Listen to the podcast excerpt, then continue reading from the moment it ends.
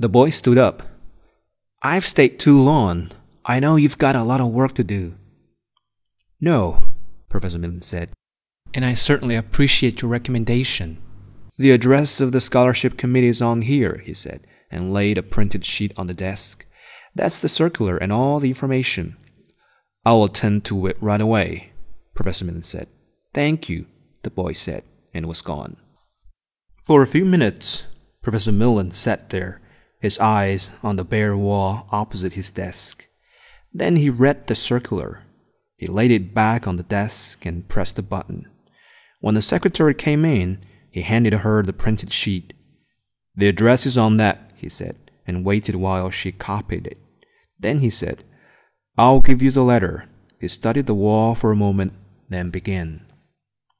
Gentlemen, I can truthfully say that I take the most sincere pleasure in recommending to you Mr. Thomas Howell.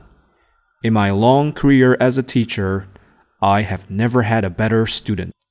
He has an acute and penetrating intelligence, and as is so often not the case with young men of his capacity, the patience and honesty of a true scholar. I am sure that if he's appointed to. He hesitated, looking at the wall.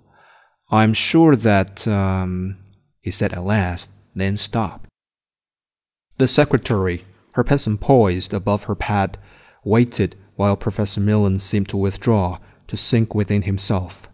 Her foot made a slight, reproachful scraping sound as she changed her position in the chair. She, too, began to look out the window where Professor Millen's gaze now was fixed. That's all. All for the present, Professor Millen said suddenly. Just hold it, and I'll finish later. I've just thought. He managed to look directly at her. Of something else I've got to do. There's something else. After the secretary had left the office, closing the door softly behind her, he did not move some time.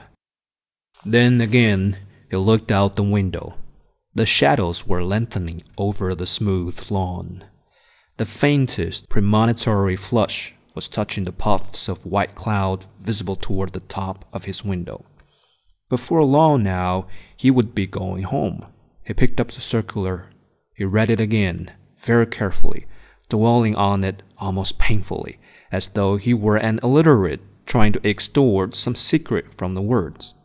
He lifted his eyes from the sheet to look at the chair where the boy had sat leaning forward, the pleasure shining on his clear, handsome face, the good coat riding easy on his shoulders, saying, You know how Paris is?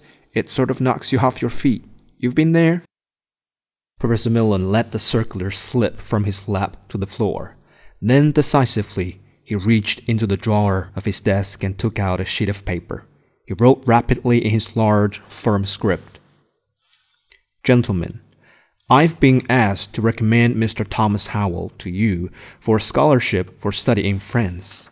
As you will observe from a transcript of his academic record, with which, no doubt, you have been provided, he has made the grade of A in all of his work in the English department of this institution. And I understand that his grades in French, his major subject, have been very high. This achievement, of course, deserves consideration, but candor compels me to say that a superficial facility and cleverness seem to characterize his mind. I do not want to prejudice the committee against his case, and I may be wrong in my estimate. Certainly, I hope that the committee will consider him very carefully, but I do feel that he lacks solidity of character, the spirit of patient inquiry, and what might be termed the philosophical bent. Very respectfully yours, Roy Millen, Professor of English. Without looking up, he addressed an envelope hurriedly, the pen making a dry, scratching sound. Then he blotted and stamped the envelope, inserted the sheet, put the letter into his pocket, picked up his hat, and left the office.